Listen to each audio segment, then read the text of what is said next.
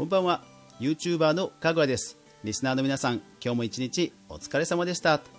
はい。今日はですね、えーなんとゲスト会ということで、えーあるポッドキャスターさんをお呼びしています。で話題なんですけども、えー、ツイッターにあの音声投稿がね、えー追加されたということで、えそれについて話をしたいと思います。ただ、えーちょっとこのシステムでゲスト会初めてなんで いつものジングルとか、えー終わりの挨拶は多分なくなると思いますので、えーその辺は差し引いて聞いてください。それではもう早速いきましょう。はい。それではですね今日のゲストは、えーポッドキャスト友達の足利浩二さんです。よろしくお願いします。よろしくお願いします。はい。足利キャストというポッドキャストをやっている足利です。はいよろしくお願いします。ます。えー、ツイッターの音声投稿追加されましたね。そうですね。足利さんはあれでですももん電車の、はい。ええ 電車の中とかでね、日本人って大体聞いてるんでね、うん。聞いてるじゃないや、見てるんでね、ツイッタうん。ー。なかなかおなんか音で聞くっていうのが難しいかもしれないですね。いやですよねあのイヤホンをどれだけつけさせるのが大変かってことですよねそう思います。まあ、それが普及すれば逆に、ポッドキャストをやってる側としては嬉しいですよね。うん足利さんアップルあの製品たくさん持ってらっしゃいますけども実際 iOS のそのツイッターの音声投稿やられましたか？見てみたんですけどもまだ私のアカウントではその機能は使えてないですね。ああそっか iOS の中でも徐々になんですね。多分そうなんじゃないですかね。一応アプリは最新にしたんですけど。なるほど。一応そのツイッターの音声投稿、まあ、140秒でで最大58分で、えー自動的にそのスレッドが長い分にはスレッドが生成されるっていう仕様ですよね確かね。ああらしいですね。連続再生がどうとか言ってましたよね。そうですね。あそうだから再生とかの方は試しに聞いてみました？いやあの投稿してる人がいるなぐらいは見たんですけどはい。あとあこういうこういう風に再生されるんだっていうのは見ましたけど。あちなみにそれってじゃあ自動再生されました？いや私が見た時は自動自動再生ではなかったですね。あー。いや僕あの Android なんですけど Android はその連続スレッドになっていても一回一回途切れちゃうんですよ。ああ私パソコンのブラウザーで見たんで。ああなるほど。はいはい。はいでもこれって結局動画動画に音声に静止画とかの動画を作ってアップするのと基本変わらないんでうんそういう機能がつきましたっていうお手軽に音声をアップできる機能がつきました出したっていうだけで今までだってやろうと思えばできたことなんですよね。ああそっかそっかそっかそっか。動画であれ音声であれっていうことですもんね。はい。で時間も140秒で変わらないので。うん。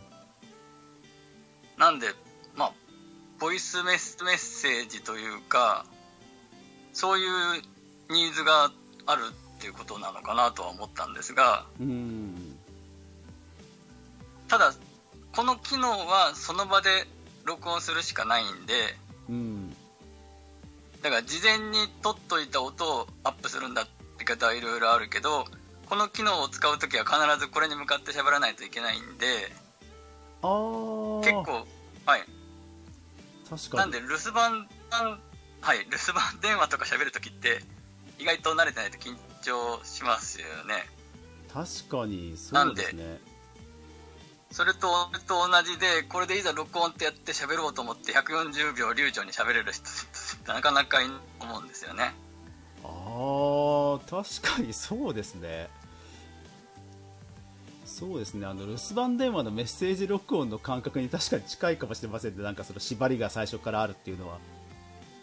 ええ。なんでこれででみんながボイスメッセージみたいなのに慣れていくっていうのがももしあるとなかなか面白いなと思うんですけど。あー。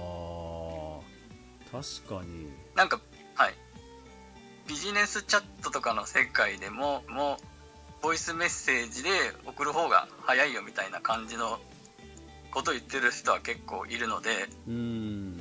そういう感覚で声でやり取りするというのがい意外と今後出てきてるとそれはそれで面白いかなとは思うんですけどね。うーん。そっかビジネスでもそうですよね。ボイスメッセージのやり取りってなんか話題に上がってた時ありましたよね。そうですね。今ねテレワークの時代になってやり取りする中で時間を決めて Zoom とかで会議をやるというのとテキストチャットをやり取りするっていうあ間の段階でボイスチャットとかボイスメッセージのやり取りっていうのがあると思うんですね。うーん。確かに。なんでその辺で海外とかではもしかしたらそういうのをこうみんな流暢にペラペラ喋れる人が多くてなんでツイッターにもそういう機能がついてみんな音声でやり取りするみたいなことがもしかしたらあるのかなと思ったり。まああの今回のコロナコロナの件でなんかラジオ番組が増えたっていうようなこう論調を見たことがあるんですけどその時に私もなんかはい意外と普通の人もみんな喋れるんだなってちょっと実は驚いたこともありました、あ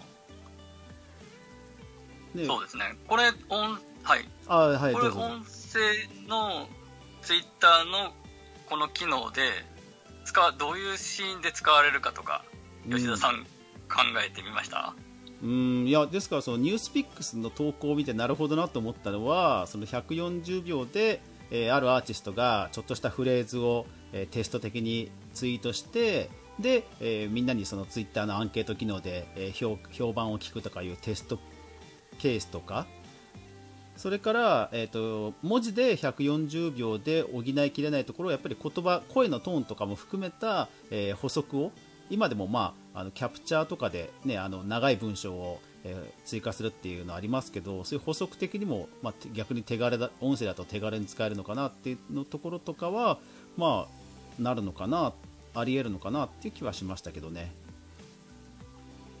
ああ声が入ってるとその人がより感じられやすいんで、うんこうちょっとエッジの立ってるというかきついことを言ってるような人でも声で入ってくるとプラス声があるとなんかちょっと許せちゃうというかはいはいはいはい、そういうことはかもしれないですね、うんもしかすると。そそうそうですよね。あのそう。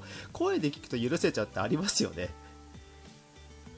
結構ねそのでポッドキャストとか聞いてても面白いのが最初こいついけすかないやつだなと思ってもなんずっと聞いてると結構なんか許せちゃうというか 慣れちゃうというか、そういう面もあったりするんですよね。確かにそうだから一方であの僕があと思ったのはそのポッドキャストとかラジオってこう拡散しづらいというか炎上しにくいというかアンダーグラウンドなところの雰囲気というかなんかそういうメジャーじゃないっていうところのこうなマインドが僕の中ではあるなと思っていてでもそれがツイッターに載っちゃうと、逆にちょっと、ね、ある意味証拠じゃないですけど そんな感じで拡散しちゃうちょっとまたネガティブな方も出てくるんじゃないかなとはちょっと思っちゃいましたけどね。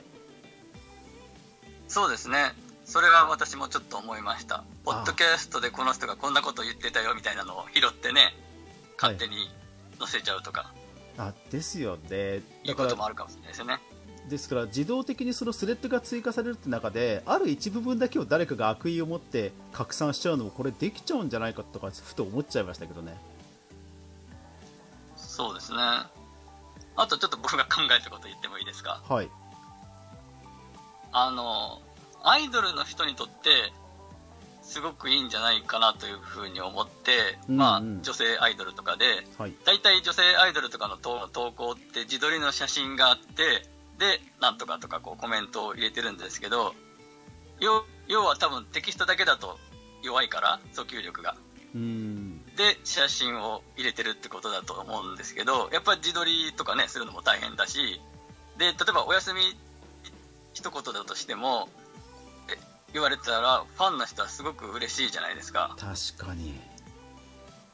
なんで、あいで、じゃあ動画はというと、ね、なかなか撮るとかはね、やっぱり、ビジュアルが重要な人だから、人たちだから、それこそ声だけだったら、すっぴんでも言えるわけだから、はい、そういう意味で言うと、発言、あの、発発信する側のアイドルにとっても、すごく音だけっていうのは便利だし、聞く側にとって、その受け取る側のファンにとっても嬉しいんで、アイドルの言葉がいいかなと思いましたね。あ確かにそうですね、それは、うん、なんか距離近くなる気がしますね。そうですよね。すごく、その、んおはよう、おやすみ、つすみとか、毎日声で聞けるだけでもね、うん、確かにそうですすね、そうですね、お休みボイス、毎日聞けたらちょっと嬉しいですね。ええ、みたいなことを 考えました。なるほど、わかりました。ありがとうございました。ちょっと急今日は本当に急なお願いで、かつ、こう、なんかとりあえず喋ってくださいみたいなお願いで出ていただいて、無茶ぶりをさせてもらいましたが、本当にありがとうございました。ああ、いえいえいえ。いはいつで。も、どうぞ。はい、じゃあこれからもぜひあの足利キャスト聞かせていただきますので皆さんもぜひ、えっとポッドキャスト、Spotify や Apple ポッドキャストなどで足利キャストで検索していただきますと足利さんの番組出てきますので、えーぜひ、えークリエイターじゃない人にもクリエイトという番組ですので楽しめると思いますのでぜひ皆さんも聞いてみてください。はい、じゃあ今日はどうも足利さん。ありがとうございました。はい、ありがとうございました。はい、失礼します。